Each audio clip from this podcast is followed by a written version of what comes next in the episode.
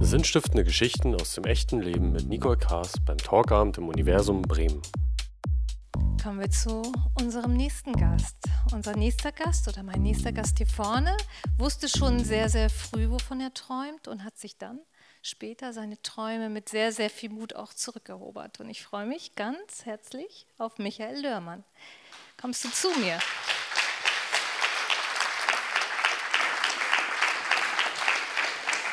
organisiere dir nochmal einen Drink.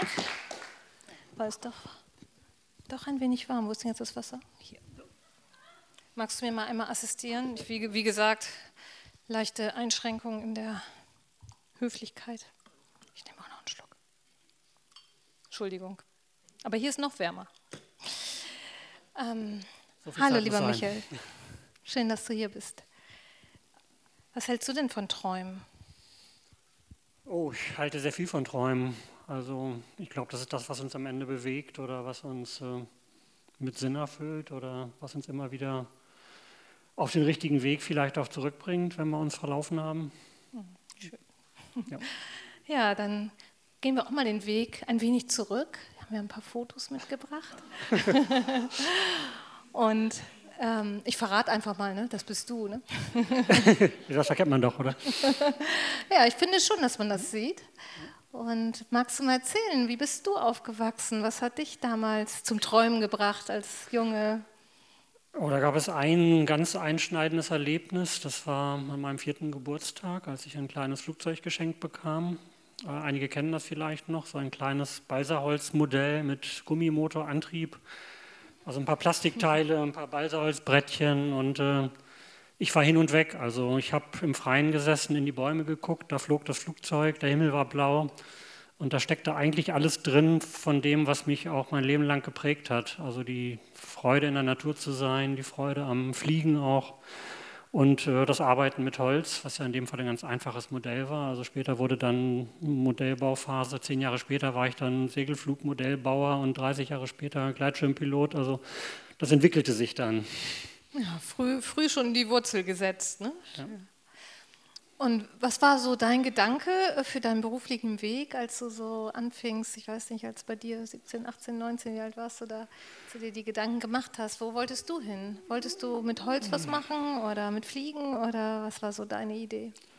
Oder gab es mehrere Ideen? Also das war nicht so ganz leicht. Also es ist vielleicht ein bisschen peinlich, aber so das große Vorbild meiner Kindheit war, glaube ich, Tarzan und cool. Robin Hood. Also in, in den Wäldern leben, in der Natur. Das war eigentlich mein großer Traum, aber das war jetzt bei der Berufsfindungsphase ein bisschen schwierig umzusetzen. Unter Tarzan beim Arbeitsamt. Äh. aber ich weiß noch, dass ich auch Tischler werden wollte, was man mir dann aber ausgeredet hat, weil ich ein relativ gutes Abi hatte, nach dem Motto, dir steht doch die Welt offen und dann mach doch nicht so einen blöden Handwerksberuf. Das bedauere ich ein bisschen, aber es hatte jetzt wahrscheinlich auch seinen Sinn, dass es anders gekommen ist. Mhm. Wie war das für dich mit, also so dieses haben wir über die Träume, so die inneren Vorbilder, haben wir eben schon kurz geredet. Wie war das für dich? Hattest du äußere Vorbilder, die dich irgendwie geprägt oder auch vielleicht dir eine Idee gegeben haben? Also es gab mal eine Phase mit so Jugendfreizeiten, da hatte ich tatsächlich ein äußeres Vorbild. Das war ein junger Mann, der sah so ein bisschen aus wie äh, che Guevara konnte wunderbar Gitarre spielen, also fast so gut wie Tensky. Oh. Und äh, der Schwarm aller Frauen und ein ganz vitaler, kraftvoller Mann, der dann auch diese Freizeiten leitete und er studierte Diplompädagogik. Und das war dann, dann habe ich halt Diplompädagogik studiert. der, der kürzeste Weg. ja. Aber es hat dich schon auch ähm, angesprochen, also mit Menschen arbeiten, irgendwo was, was beibringen, also es ist ja auch eine Art also Lehrerschaft. Zu, zu, der Zeit, als ich 17, 18 war, eigentlich gar nicht. Da war ja. ich, glaube ich, eher so ein bisschen Sport und Technik fokussiert und fand also Fächer wie Deutsch, Geschichte, Sozialkunde eigentlich völlig langweilig. Und da, das kam erst ein bisschen später, glaube ich, im Laufe des Studiums dann. Im Laufe des Studiums bist du ja auch relativ früh Vater geworden. Ne? Das stimmt, ich war im vierten Semester und dann auch hatte ein tolles Kind bekommen, eine nicht ganz so glückliche Partnerschaft. Also ich war dann nach einem Jahr, anderthalb Jahren mit dem Kind alleine, was auch nicht so ganz einfach war, aber ich habe auch viel gelernt in der Zeit und habe es geschafft irgendwie, Ich habe ein tolles Kind großgezogen und das heißt, du warst hm? zu der Zeit so ein Dankeschön. Also ich glaube, bist du mit 22 Vater geworden, ist das richtig? Ähm, ja, mit 22. Das ist sehr generell jung. Oder mit 22 bin ich schwanger geworden, aber mit 23, mit 23 Vater. Ja, es gehört dazu. Ähm, und dieses Vatersein oder auch mehr, du sagst ja schon alleinerziehend, beziehungsweise hauptsächlich erziehend, was du, glaube ich, ne? So, ja, der ja. hat bei dir gelebt. Äh, was war denn das für ein Leben in der Zeit? Weil ich sag mal, es ist ja auch heute noch in gewisser Weise nicht ganz gewöhnlich. Ne? Also es war in gewisser Weise ein sehr einfaches Leben. Also ich hatte nicht viel Platz und auch noch weniger Geld, aber wir haben trotzdem viel gemacht. Wir waren viel in der Natur, wir sind rumgereist, haben gezeltet und äh, Damals dachte ich manchmal, ich weiß nicht, wovon ich die Miete zahlen soll und es ist alles furchtbar schwierig. Rückblickend denke ich manchmal, es war eine ganz lebendige und auch sehr erfüllte Zeit. Mhm. Und wie hat, äh, haben die anderen Menschen dich so wahrgenommen? Oder war das so, was wurde immer überall gefeiert? Der alleinerziehende Vater, da ist er, Deutschlands alleinerziehender Vater? Oder? Also sehr ambivalent, würde ich sagen. Also im Rahmen des Studiums gab es natürlich Kommilitoninnen, die das auch sehr wertgeschätzt haben und das auch geäußert haben. Aber wenn man dann mit einem Kleinkind so zumindest in Mitte der 80er Jahre noch so auf dem Sandkastenrand sitzt, dann hält sich die Begeisterung in Grenzen. Dann ist, glaube ich, die Reaktion eher so die, was hat denn der für ein Problem? Warum ist er nicht im Büro oder in der Fabrik, wo Männer hingehören? Also auch so ein bisschen Stigmata eigentlich. Absolut, ja. Aha. Und du bist dann, äh, glaube ich, selbstständiger Trainer gewesen in der Erwachsenenbildung? Genau, oder? ich bin durch Zufall eigentlich in die IT gerutscht, kann man sagen. Also ich musste meine Diplomarbeit irgendwann schreiben und das war gerade die Phase, als die ersten Textprogramme aufkamen, also MS Word und Co. Und da habe ich so eine Grundqualifikation machen können durch eine Kooperation mit einer großen Volkshochschule, die händeringend Kursleiter suchten. Und dann wurde ich Kursleiter, wurde Projektleiter und wurde Datenbankentwickler. Und das fiel mir irgendwie alles so zu. Und nachdem ich im Studium jahrelang eigentlich immer nur gelernt habe, Dinge zu hinterfragen und anderen Leuten Probleme zu machen, die sie vorher nicht kannten, hatte ich das erste Mal ein Werkzeug in der Hand mit dem PC, dass ich dachte, wow, toll, ich kann jetzt auch mal Probleme lösen, ich kann Leuten wirklich helfen, ich, hab, ich bin was wert in der Welt sozusagen. Ne? Und dann wurde es auch finanziell ein bisschen leichter. Mhm. Sehe ich heute ein bisschen differenzierter, aber Gut, aber damals, es erstmal gut. Und äh, dann ging ja auch dein Weg weiter und es hat sich eine relativ gute Chance eigentlich abgebildet ne, am Horizont. Du warst ja sozusagen immer selbstständig, was ja auch, zumindest ich kenne es so, so zwei Seiten hat im Leben. Ne? Das stimmt. Also auf der einen Seite lebt man immer von der Hand in den Mund oder arbeitet selbst und ständig. Das war bei mir auch nicht anders. Mhm. Andererseits kann man natürlich auch viel gestalten. Man setzt sich seine Ziele selber, kann teilweise seine Projekte und Kunden aussuchen. Und ich hatte auch ein gutes Verhältnis und einen guten Draht zu meinen Kunden. Also konnte Software entwickeln und schulen und begleiten und warten. Und äh, da hatte ich also immer ein sehr direktes, äh, eine sehr direkte Erfahrung von Sinn und Wertschätzung auch in dieser Arbeit. Und das hat mir dann auch die Tür geöffnet für den nächsten Schritt. Und wie war der, der nächste Schritt? Der war ein bisschen ungewohnt und speziell. Also es war ein Wochenende, ich war fast 40 Jahre alt und äh, das war schon die Zeit, wo es ein bisschen abebbte mit den PC-Trainings und die mittlerweile kannten es dann alle Leute und es wurde weniger und da habe ich mich hingesetzt und mal an einem Wochenende drei Bewerbungen geschrieben, weil es so Stellenangebote gab, die so passten auf das, was ich tat und äh, bekam dann zwei Zusagen und habe mir dann eine ausgesucht sozusagen. Ist ja auch mal schön, ne? wenn man sich was aussuchen kann. Ja. Und was war dann? Dann bist du in, sozusagen aus deiner Selbstständigkeit in ein Unternehmen reingegangen. Und wie waren die Bedingungen da? die waren eigentlich fantastisch am Anfang. Also ich gab ein, wir waren, glaube ich, 150 oder 200 Mitarbeiter das erste Jahr. Eigentlich wirklich ein Beratungshaus mit IT-Beratungsschwerpunkt, also Männer alle in schwarzen Anzügen, die dann jede Woche nach München fliegen und in teuren Hotels nächtigen durften und teuer essen und tolle Büros. Also es war eigentlich alles wirklich richtig schick. So Schlaraffia klingt das hier. Du hast auch ein Foto mitgebracht, Man in Black heißt das auch, ne? Ja. Hast du gesagt. Es war so ein bisschen die Zeit, ja. Also so ein bisschen wirklich, man denkt, man ist so im Paradies. Ich dachte, ich habe es jetzt so quasi geschafft. Mhm. Das war zumindest, die Bedingungen waren alle toll und äh, ich wurde nicht mehr komisch angeguckt. Ich musste auch nicht mehr auf dem Sandkastenrand sitzen, sondern ich saß dann oder stand am Flughafen und das war auch wieder komisch, weil die Frauen sehr anders auf mich reagierten dann und da dachte ich, ich bin eigentlich noch der gleiche und jetzt plötzlich werde ich interessant, weil ich hier mit Rollkoffer und schwarzem Anzug stehe. Das, das fand ich ein bisschen komisch. Sehr. Hätte an der Sandkiste aber auch komisch ausgesehen. Ne?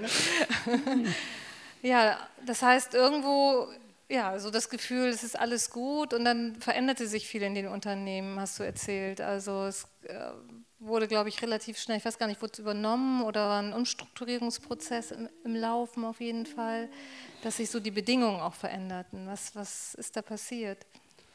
Also es war eine ganze Reihe. Ich kann das jetzt, leider reicht die Zeit nicht. Das wäre mal interessant. Da könnte ich eigentlich ein Buch drüber schreiben, was da passiert ist. Also ja, das machst du dann vielleicht noch. In, Im anderthalb Jahresrhythmus. Also die ersten zwei Umstrukturierungen waren eigentlich positive. Da war Wachstum angesagt und das kleine Beratungshaus war dann plötzlich auch der IT-Dienstleister für einen Großkonzern geworden und hat dann quasi noch andere Dienstleistungen mit dazugeholt und äh, wir zogen dann um in größere Gebäude. Die Bedingungen haben sich ein bisschen verändert, wurden aber noch eigentlich, blieben soweit auf hohem Niveau.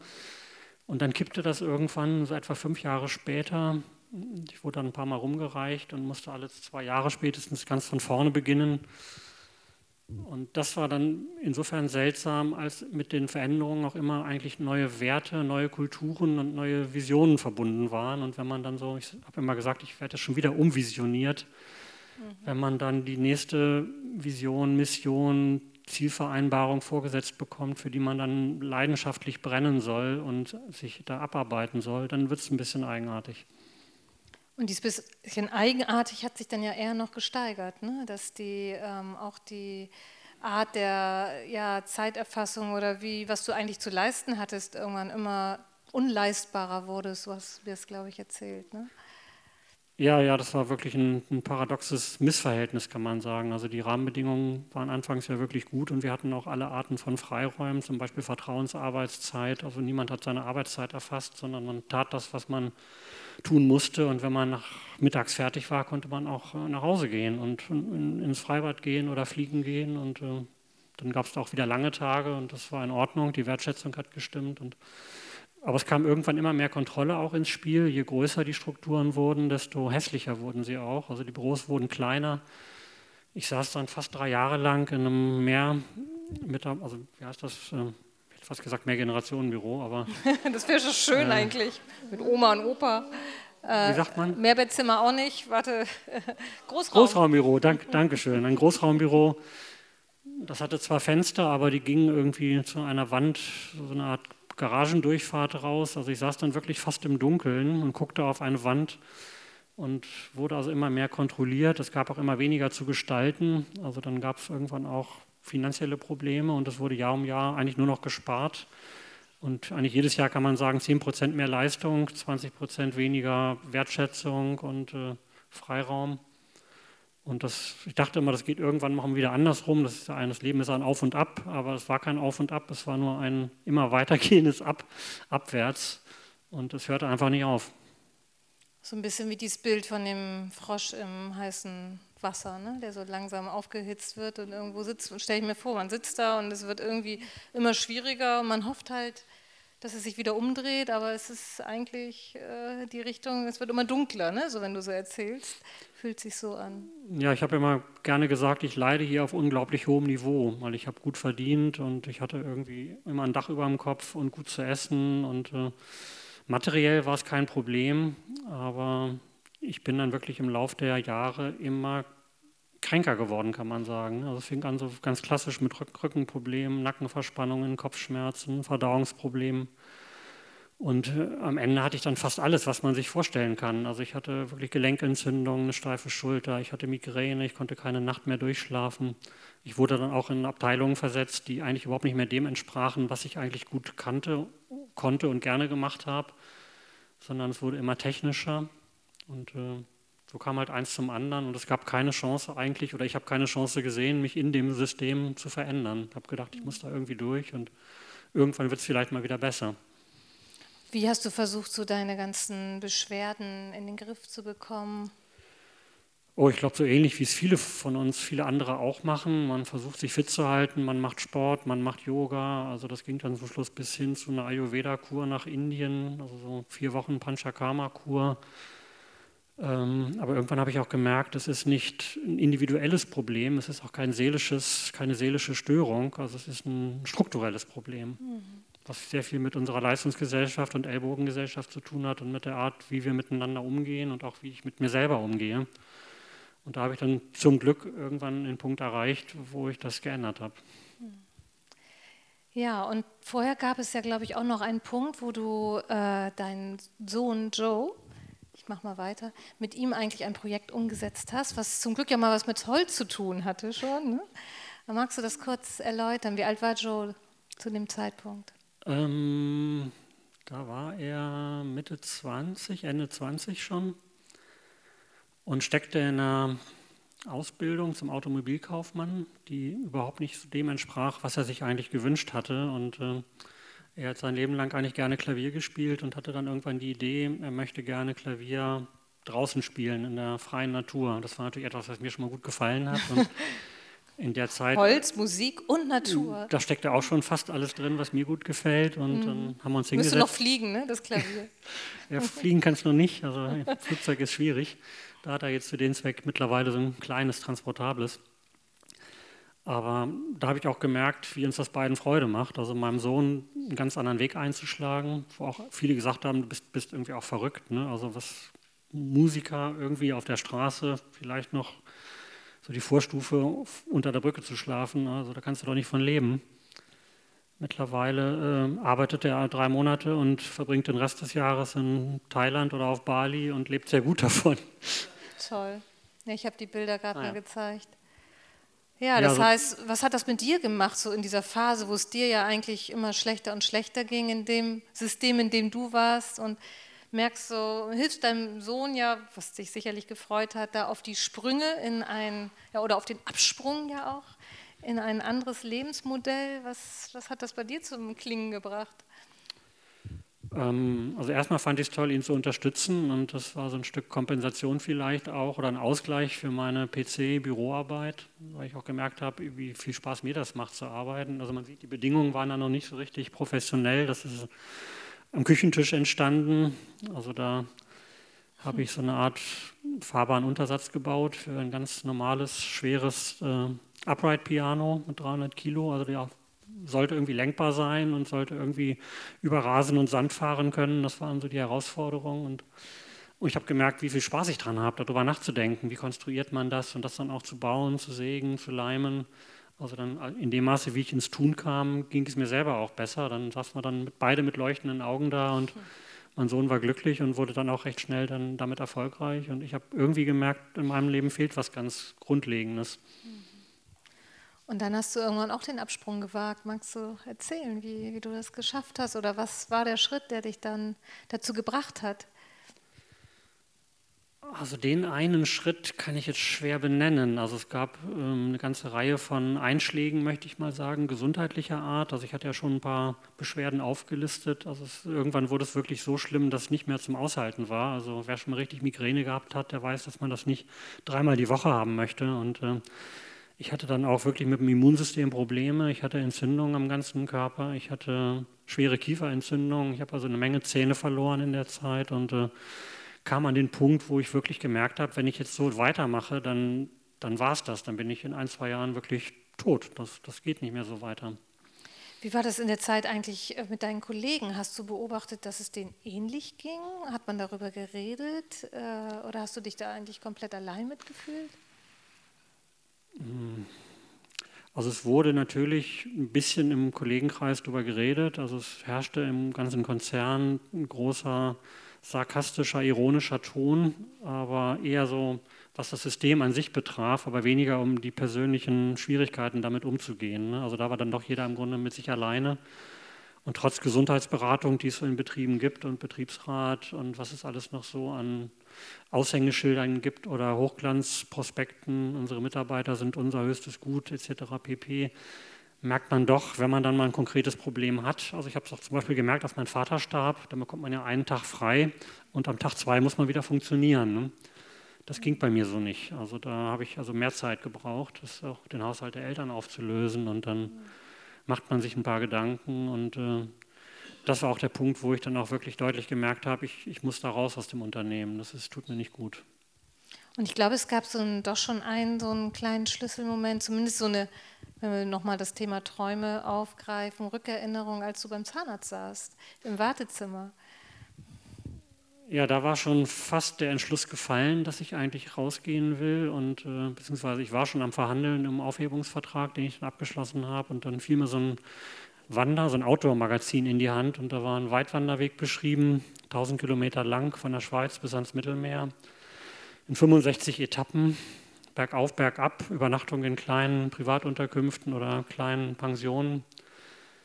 Und äh, man musste also nicht viel mitnehmen. Es gab also abends immer warmes Essen und äh, Dach über dem Kopf. Und dann dachte ich, ja, leichtes Gepäck. Ein paar Wochen unterwegs sein, das wäre meine Alternative.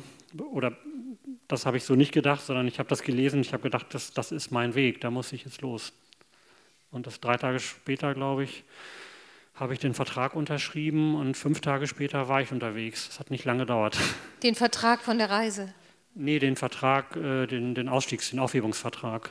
Also da war ich noch am Verhandeln und das ging dann wirklich ruckzuck.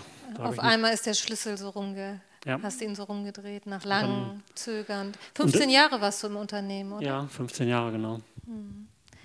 Ja, und was passierte dann, als du dann losgingst auf deinen Weg? Also erstmal muss ich vielleicht noch sagen, dass mich fast meine gesamte Familie und Freundeskreis ein bisschen für verrückt erklärt hat, weil die kannten meine körperliche Situation und nach dem Motto, jetzt will er 1000 Kilometer wandern, der ist ja nicht mehr ganz richtig im Kopf. Ähm, aber er war, glaube ich, durchaus richtig im Kopf und äh, ich habe für mich selber eigentlich immer ein Gefühl gehabt, auch ein ganz, eigentlich ein kraftvoller Mann zu sein, der aber völlig in Trance irgendwie blockiert, jahrelang in Umständen gelebt hat, die ihm nicht gut tun. Und als die weg waren, als ich wirklich unterwegs war in den Bergen. Das hat äh, zwei Tage gedauert, bis ich durchschlafen konnte. Nach äh, drei, vier Tagen hatte ich, glaube ich, keine Kopfschmerzen mehr. Und nach etwa zwei Wochen waren wirklich sämtliche Beschwerden, die ich hatte, waren komplett weg. Also ich war innerhalb von 14 Tagen war ich kerngesund und auch ohne Online-Beratungsprogramm oder ohne Psychotherapie äh, wieder nichts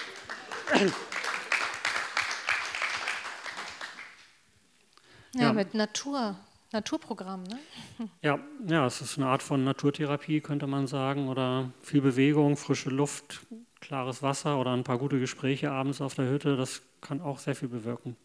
Ich wollte gerade sagen, du hast da ja auch erstaunliche Menschen so getroffen. Ne? Ich glaube, einer, der war auch Tischler oder ist Tischler. Ja, mein guter Freund Fred, den nach acht Tagen, glaube ich, habe ich den getroffen und äh, der machte im Grunde genau das oder macht er immer noch, was ich gerne machen wollte, also mit Holzarbeiten. Das war schon eine Vision, die hatte ich so ein bisschen aus meiner Ayurveda-Kur mitgebracht. Übrigens auch ein Traum. Ich habe wirklich mhm. von einer Holzwerkstatt geträumt, dass ich da in der Werkstatt saß und das Licht kam durch die Fenster und ich habe den Geruch in der Nase gehabt und ich habe Platz gehabt und konnte Dinge gestalten und das hat mich im Grunde oder leitet mich bis heute. Und der Fred heißt er? Oder? Ja, der Fred. Genau, ich glaube, der hatte auch eine ziemlich krasse Geschichte, die ihn da rausgetrieben hat, ne? Genau, der hatte eine sehr schwere Krebserkrankung und äh, hatte eine, vor über zehn Jahren eine Diagnose, dass er nur noch äh, drei Monate etwa zu leben hätte und äh, lebt aber immer noch mittlerweile und äh, ist auch sehr gern in den Bergen. Wir waren gerade im letzten Herbst eine Woche wandern gemeinsam und jetzt macht er halt äh, Sargbau-Workshops in der Nähe von Augsburg mit sehr großem Erfolg. Und, ähm, die haben auch einen guten Namen, glaube ich, ne? Schwierige Kiste nennt er das. Schwierige Kiste. Ich habe übrigens gerade gestern gesprochen mit einer Fachbereichsleiterin hier von einem evangelischen Bildungswerk. Also wir werden das wahrscheinlich auch im nächsten Jahr anbieten. Also das, das werde ich in Kürze auch anbieten. Also, man kann nie früh, also heute schon am Morgen denken. Ja, was steckt dahinter, hinter der Idee, sich seinen Sarg zu zimmern? Oder kann ganz unterschiedliches dahinter stecken, nicht nur schwere Krankheiten, sondern auch eine ganz grundlegende Frage, was, was, warum bin ich überhaupt hier, was will ich von diesem Leben und sich mit dem Tod zu beschäftigen, ist ja eigentlich nichts anderes, als sich mit dem Leben zu beschäftigen. Also jeden Tag sich nochmal bewusst zu machen, warum bin ich hier. Ne? Und ich ich habe gerade heute im Radio gerade auf der Fahrt hierher einen, so einen Song gehört. Das Einzige, was ich dem Leben schulde, ist das Strahlen in meinen Augen. Das fand ich sehr schön. Mhm. Das ist mir wirklich über 15 Jahre fast völlig abhanden gekommen, aber bin sehr froh, dass ich es wiedergefunden habe und dass auch Leute, die zum Beispiel zu mir in die Werkstatt kommen, manchmal mit ganz depressiver Miene eintreten, aber dann nach wenigen Minuten fangen die Augen an zu leuchten, wenn die am Arbeiten sind und ins, ins Werken kommen. Das, das, da passiert ganz viel. Genau, erzähl da mal von. Ich spule mal ein bisschen vor. Wir sehen nachher ja noch ein paar schöne Fotos. Aber jetzt, ähm, als du dann zurück warst von deinem Wandern, ich glaube achteinhalb Wochen warst du unterwegs. Äh, neuneinhalb Wochen. No, no, oh ja, Entschuldigung. Nur ohne, Erot ohne Erotik. Und ähm, dann ist ja eine Idee gereift, nämlich wirklich mit dem Holz und dem, den Werken am Holz und vielleicht mit Menschen etwas zu gestalten. Was ist daraus geworden? Wie, wie hast du das, äh, bist du das angegangen? Also während der Wanderung würde ich mal sagen, bin ich in erster Linie gesund und glücklich geworden. Die Ideen kamen dann so ein bisschen später erst mit der Rückkehr. Dann folgte halt eine, auch eine Trennung von der langen Partnerschaft, die mir nicht gut tat. Und, äh, und eine kleine Werkstatt in Bremen, die ich jetzt gerade auflöse aus Gründen, die wir vielleicht noch gleich ansprechen Kommen wir bestimmt noch drauf. Und äh, ja, aber ich habe dann halt die Möglichkeit gehabt, eine kleine Holzwerkstatt, äh, mich da einzumieten, mit, einem, mit, einer kleinen Ecke zunächst und dann später drei Viertel des Platzes und habe da zwei, drei Hobelbänke reingestellt und die Möglichkeit im Grunde den Raum gegeben für Menschen, die gerne auch selber mit Holz arbeiten möchten und ihre Herzensprojekte dort umzusetzen. Mhm. Also nicht, nicht nur Särge oder eigentlich keinen Sarg. Der Platz, Platz hat auch nicht gereicht. Ich habe mir dann für mich eingebaut beim Fred letztes Jahr. Aber in meiner Werkstatt wurden dann eher Garderoben gebaut und Betten und Tische und alles Mögliche. Und was haben die Leute so mitgebracht, wenn sie in deine Werkstatt kamen oder ja kamen, muss man jetzt ja sagen? Hast du da auch so ein Wiederaufleben, so ein Leuchten in den Augen bei denen entdeckt? Immer eigentlich, kann man sagen. Also fast jedes Mal. Manchmal schon, wenn die Leute nur vorm Fenster stehen und gar nicht sich reintrauen, dann stehen die da, gucken sich das Holz an und die Werkzeuge an und dann fangen die Augen schon an zu leuchten, weil jeder hat irgendwie einen Großvater oder einen Onkel, der eine kleine Werkstatt hatte, wo man als Kind vielleicht auch mal spielen konnte und kommt der Geruch wieder, die Erinnerungen. Also Holz macht, ich weiß nicht warum, aber Holz macht einfach glücklich. Mhm. Ja, die Sinne bringen auch Sinn. Ne? Also was zu fühlen, was anzufassen, was zu riechen, stelle ich mir vor. Ja, es verbindet, verbindet uns einfach wieder mit uns selber. Gerade wenn man so einen PC-Beruf hat oder andere Verwaltungsberufe, dann äh, fehlt ja oft die Verbindung zum eigenen Körper, zum eigenen Sinn. Und äh, also ich habe mich lange Zeit wie so ein Astronaut im, im Weltraum gefühlt und erst mhm. durch das praktische Tun bin ich wieder so ein bisschen zu mir gekommen. Du hast auch einen Workshop oder du hast mehrere angeboten, aber von einem, von dem du jetzt, glaube ich, auch gerne noch erzählen magst, da gehört dieses Foto zu. Ja, Was ist das, eine, eine Brot, Brotfamilie? Das, das, ist ein offener Brotbackrahmen, den kann man so aufs Blech legen mit Backpapier drunter und hat den Vorteil gegenüber jetzt von Kastenformen, dass da nichts anbacken kann, sondern man kann den dann so locker rausheben und es ist viel leichter vom Brot zu lösen, vom Rand. Und das war gerade erst ein paar Wochen her übrigens. Das war so ein Holz- und Herz-Workshop, habe ich es genannt. Und wo ich an zwei Nachmittagen ein bisschen philosophisch zum Thema Holz gearbeitet habe. Also was haben wir überhaupt für heimische Hölzer hier? Was haben die für Eigenschaften? Warum wachsen die Bäume? Und was äh, sind das eigentlich für Hölzer? Wie riechen die? Wie fühlen die sich an? Und dann hatte ich so Resthölzer aus dem Gartenbereich von einer Bekannten, die so einen Zaun sich bauen ließ. Und dann waren so Abfallstücke von Douglasie, also Douglas-Kiefer. Sägeraue Bretter, die haben wir dann gehobelt und auf Länge und auf Breite geschnitten mit entsprechenden Verbindungen. Am zweiten Tag dann, also der erste Tag war so mehr ein Schnupper- und Spürtag und der zweite war dann. Im wahrsten Sinne des Wortes Schnuppern, ne? Ja. ja. Ja, absolut. Und dann haben wir innerhalb von vier, fünf Stunden dann diese Rahmen gebaut und dann wurde es richtig praktisch und äh, am Ende ist dann jeder mit so einem schönen Backrahmen nach Hause gegangen und das Foto hat mir dann eine Teilnehmerin am nächsten Tag geschickt, wurde oh. gleich eingeweiht. Lecker. Es roch dann bestimmt doppelt gut noch mit dem Brot. Zusammen. Wahrscheinlich auch noch ein bisschen nach Holz, ja. Was gibt es denn zu der Buche zu sagen? Zur Buche? Ja. Oh, Buche. Ich habe jetzt nicht alles im Kopf, aber die okay. Buche hat was mit Büchern auch zu tun und steht für das Solide, für das Dauerhafte, Beständige, an dem wir uns quasi festhalten können. Das ist ja auch ein sehr verbreiteter Baum in Deutschland. Schön. Ich bin ja geborene Buchholz, jetzt wo ich die Chance habe, wollte ich ja gerade okay. fragen. okay, ich bin verbreitet, das ist doch schön. ähm, Genau, du hast auch noch was Schönes mitgebracht. Ich, ich darf, darf ich assistieren? Ja, Oder was ganz Besonderes, also mit einer ganz langen Geschichte, was dich, glaube ich, auch sehr fasziniert, so etwas wieder aufleben zu lassen. Magst du mal zu diesem Tischchen? ja, das ist auch ein Herzensprojekt, kann man sagen. Eines wo mir eigentlich alle abgeraten haben, sowas zu bauen, weil es dauert einfach viel zu lange und es ist eigentlich nicht wirklich äh, gewinnbringend zu verkaufen, sagt man. Aber faktisch habe ich davon jetzt drei gebaut und zwei verkauft. Also das ist der letzte, der noch da ist. letzte Gelegenheit. Also auch wenn er nicht ganz billig ist. Also das ist eigentlich ein Entwurf von den Shakern. Ich weiß nicht, ob ihr die kennt. Das ist eine Sekte in Amerika. Also vor 100, 200 Jahren waren die sehr verbreitet dort und die Amish People sind, glaube ich, bekannter und die beide haben gut Möbel gebaut und die Shaker sehr elegante, praktische, funktionale Stücke, die über Jahrzehnte auch immer wieder ein bisschen variiert wurden und sie haben es immer ein bisschen verbessert, aber nicht so wie, wie die Großkonzerne mit irgendwelchen Effizienzsteigerungsprogrammen, sondern im praktischen Gebrauch einfach gemerkt, was bewährt sich, die haben sich ausgetauscht und äh, die hätten viele Patente anmelden können, die Shaker, haben aber kein einziges meines Wissens angemeldet, sondern waren ganz freigebig mit ihrem Wissen. Und die Open Kreis, Source sozusagen? Open Source, absolut. Die Kreissäge beispielsweise wurde von einer weiblichen Shaker-Tischlerin erfunden, vor fast oh. 150 Jahren, glaube ich. Ja, und das Stück hat es mir einfach angetan. Also das steht in einem der wenigen Gemeindehäuser, die es noch gibt. Und äh, da hatte ich so einen Bauplan mal gesehen mit, mit Zollmaßen noch. Äh, dachte ich erst, mein Gott, das wird schwierig, irgendwie das alles umzurechnen, Zoll in Zentimeter. Und dann habe hab mich daran erinnert, dass ich noch so einen alten englischen Zollstock hatte. Und dann wurde es plötzlich ganz einfach. Dann konnte ich nämlich die Werte direkt übertragen und anzeichnen. Ja, und es hat sich doch irgendwie gelohnt, ihn zu bauen, allein weil er so schön ist. Ne? Ja, interessanterweise waren es zwei Pastoren, die dann Interesse bekundet hatten. Wahrscheinlich kannten die das durch ihr Theologiestudium, die, die Shaker und äh, die waren ich glaub, beide. Da kannst du noch ein weites Feld aufmachen. Die, die neue Zielgruppe jetzt vielleicht. genau. Ja, da bist du ja wirklich, sind wir jetzt einen ganz schönen Weg durch dein Leben gerade mit dir gegangen. So von, von dem ersten Foto, von deiner Kindheit, ne, über deine Vaterschaft und ja, auch das Schöne in deinem Berufen, was dann am Ende vielleicht nicht mehr so schön war. Und jetzt geht dein Weg schon wieder weiter. Ne? Du bist heute Abend hier, heute Abend, letzter Abend in Bremen, morgen früh fährt das Auto los und du gehst ein ganz neues Projekt an. Magst du erzählen?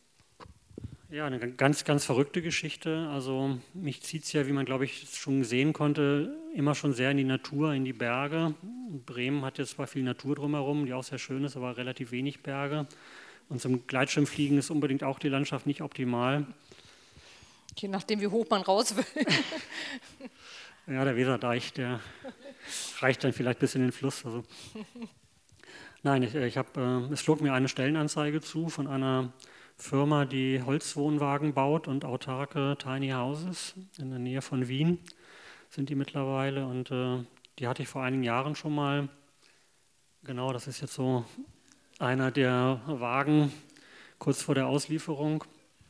Und äh, da ich ja auch ähnlich wie die Shaker auch ein Fable habe für sehr funktionale, reduzierte Dinge und eigentlich auch sehr bewegt bin von der Frage, was brauchen wir eigentlich wirklich für ein gutes, glückliches und erfülltes Leben?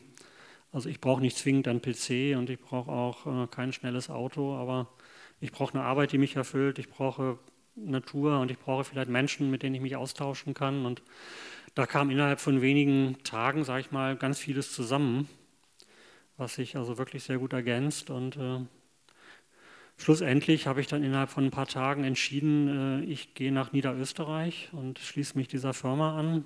Habe also meine Wohnung und meine Werkstatt gekündigt. Nehme eine, einen Teil meiner Selbstständigkeit meiner Werkstatt auch mit, oder eigentlich die gesamte Werkstatt nehme ich mit. Die kommt morgen in LKW und ich werde dann in der Werkstatt mitarbeiten, diese Wagen bauen und auch Möbel, also Inventar bauen für diese Tiny Houses und Wagen und wahrscheinlich auch Workshops anbieten und Wanderungen und vielleicht auch ja, geführte Wanderungen und Werkstattgespräche, was ich in Bremen auch schon gemacht habe. Also mit Leuten, ähnlich wie du hier, mit Leuten reden über Lebenskrisen und äh, Schwierigkeiten und wie man vielleicht auch aus eigener Kraft da den, die Kurve kriegt. Schön. Dankeschön.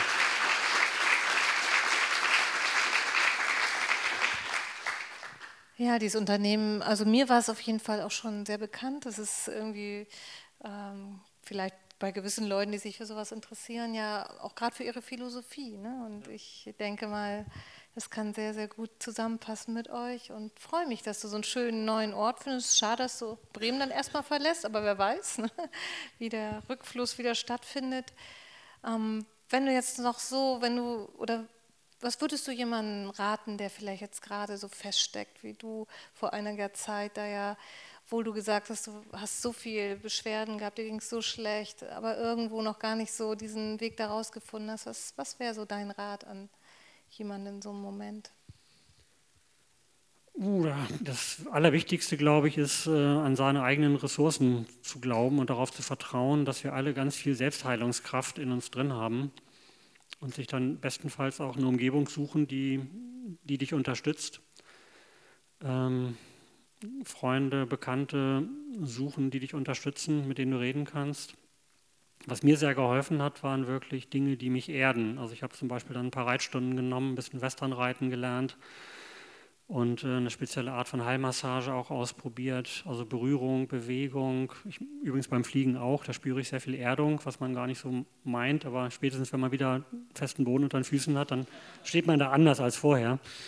Also ja, also Bewegung ist, kann gut sein, aber eher kein Leistungssport und kein Marathon zwingend, weil das auch wieder so diese Leistungsschiene ist. Also da sehe ich das sehr skeptisch. Also als ich von meiner Wanderung übrigens zurückkam, dann in Nizza, den Heimflug angetreten habe, da waren ganz viele junge Leute mit ihren Wearables, mit ihren Smartwatches, die da dann den Strand rauf und runter rannten, wie, wie verrückt. Also in besten, bestem Shape und äh, ich frage mich, was, was, machen die alle? Wo laufen die alle hin? Was haben die eigentlich für ein Problem? ja. Ja, ganz, ganz lieben Dank, dass du uns teillassen hast. Ich würde mich freuen, wenn du dein Buch schreibst. Ich glaube, dass es viele wenn Menschen. Ich dazu komme, ja.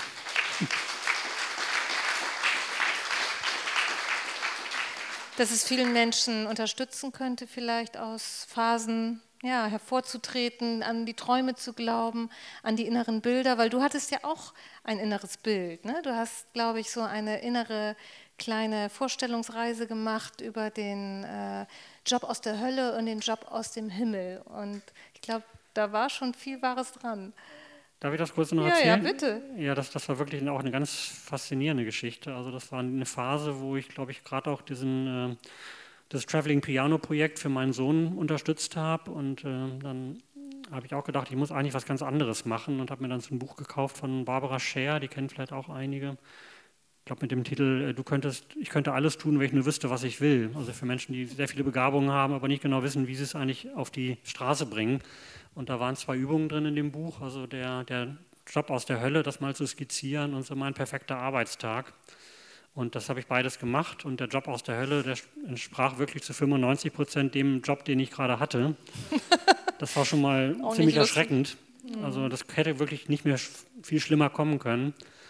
Und der Job, äh, mein perfekter Arbeitstag, habe ich geschrieben, ich bin in den Bergen, ich habe irgendwie ein Hotel oder Gasthaus mit ganz vielen Leuten gemeinsam, was restauriert werden muss. Und wir essen jeden Tag zusammen, wir machen Projekte, wir arbeiten handwerklich mit verschiedenen Gewerken zusammen, wir lernen voneinander, wir machen Workshops und Musikangebote und Vorträge. Und das ist das, was ich jetzt mache.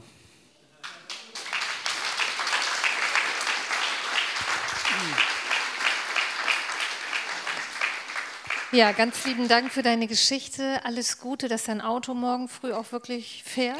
Es gab ja noch ein Dankeschön. paar Probleme. Und ich freue mich weiterhin von dir zu lesen oder zu hören, allem, was ja, dir so begegnet. Also vielen Dank. Vielen, vielen Dank.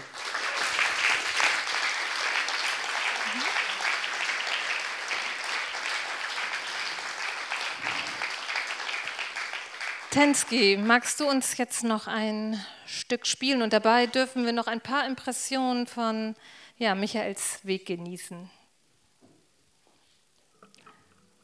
Was gibt es jetzt Schönes?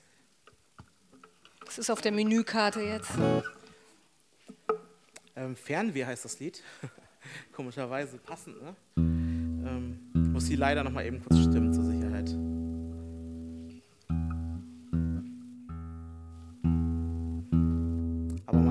Zu den Tönen.